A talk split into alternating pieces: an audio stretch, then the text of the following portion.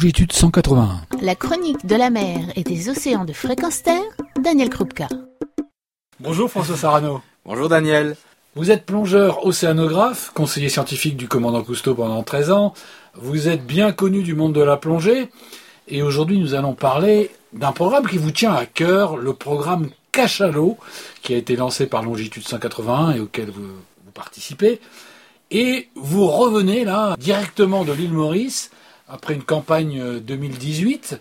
Alors c'est quoi les nouvelles des cachalots? Alors d'abord la nouvelle formidable, c'est que cette année, toute l'équipe était réunie. Il y avait non seulement euh, Hugues Vitry et Axel Prodhomme qui représentent la MMCO sous l'égide de laquelle l'ensemble du programme se fait. Il y avait aussi euh, René Eusé, bien entendu, qui fait les images les plus formidables qu'on puisse imaginer et il le fait bien parce qu'il aime ses cachalots et que les cachalots le lui rendent. Et puis euh, il y avait euh, Daniel Joannet, qui lui est le maître balise. On n'a pas posé de balise cette année, mais c'est quelqu'un qui connaît particulièrement bien les déplacements des cachalots. Et puis enfin, il y avait toute l'équipe euh, Stéphane Granzotto, Nicolas Kelbert, qui tournait à 52 minutes pour Arte. Et nous espérons bien que ce 52 minutes va révéler à nombre d'entre nous la vie secrète des cachalots. Et puis, avec Véronique, avec l'équipe Longitude 181, nous avons poursuivi le programme, le programme d'études qui est nécessaire pour que nous puissions faire un point zéro qui puisse permettre de dire où en est et où va la population de cachalots de l'île Maurice. Ce point zéro, nous l'avons commencé il y a plusieurs années, et nous pouvons dire que globalement, si nous regardons un petit peu l'évolution au cours des sept dernières années, cette population semble aller plutôt bien. Nous avons d'ailleurs eu cette année trois naissances qui viennent compléter les huit précédentes qui ont eu lieu entre 2011, la naissance de Tache Blanche, de Elliot, de Maurice, et puis la dernière en 2017, où malheureusement le jeune Baptiste, qui avait à peine trois semaines, a été tué par les globicéphales. Les globicéphales qui sont des cétacés assez redoutables pour les cachalots et cette année, Axel Prudhomme de la MMCO était dans l'eau lorsque soudain 60 globicéphales, 60 globicéphales ont cerné 14 cachalots de la famille des reines gueules tordues, avec laquelle nous plongeons depuis des années, et ont tenté de tuer pour les manger les nouveau-nés, le petit Ali, qui est le fils de Mina et qui est né tout début février, le 3 ou 4 février de cette année 2018, et puis Chesna, qui est la fille de Delphine, donc la sœur de Tache Blanche. Vous voyez qu'on les connaît bien, hein on les connaît aussi bien que ce qu'on connaît les familles des amis.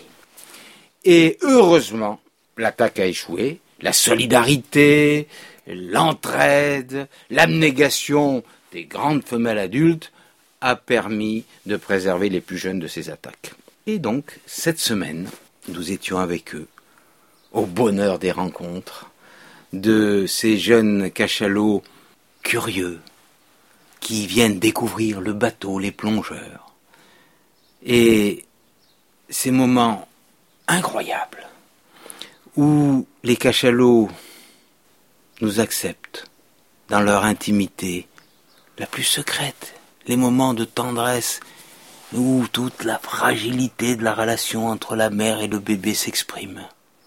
Avec René, nous étions à un moment donné à quelques mètres, je dis à quelques mètres, de la petite Chesna, la nouvelle-née qui est née juste début mars et qui tétait sa mère Delphine. Nous étions à côté, sur notre droite, Elliot. Sur notre gauche, Roméo était là. Il dormait. Comme des ludions, suspendus dans le bleu, dans l'épaisseur liquide, verticaux. Et puis, alors même que j'étais absorbé par ce spectacle incroyable, juste sous moi, Vanessa, qui elle aussi dormait en chandelle, et remonter vers la surface pour respirer. Et là, on voit passer les vents monstrueux, toujours fermée en attente de l'inspiration formidable. Et puis, comme elle se tourne un petit peu, la gueule, tout d'un coup, cernée de blanc, un grand V longiligne cerné de blanc, et l'œil, l'œil ouvert qui au passage vous regarde, vous dévisage, et puis passe, passe tout le corps, le corps, le corps, le corps, la caudale immense, toujours verticale, sans presque un mouvement. Et puis tout d'un coup, le même monolithe extraordinaire repasse dans l'autre sens, sans avoir bougé une nageoire, et s'enfonce. Ces moments-là, extraordinaires, ce sont les cachalots qui nous les ont offerts. Pourquoi? Parce que nous les respectons, parce que nous avons su trouver ce lien étroit, fragile, formidable avec les cachalots, où il n'y a pas de soumission, pas d'interaction négative, personne ne veut s'approprier l'autre, mais chacun, à la fois, accepte l'autre et tire de temps en temps des moments de bien-être formidables. Cette relation merveilleuse, c'est ce vers quoi nous devrions tendre avec tous les animaux sauvages, toute la vie sauvage, avec tous nos colocataires.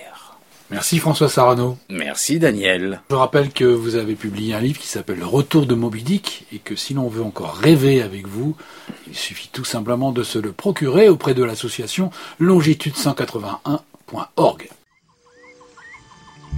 Retrouvez et podcastez cette chronique sur notre site fréquenceterre.com.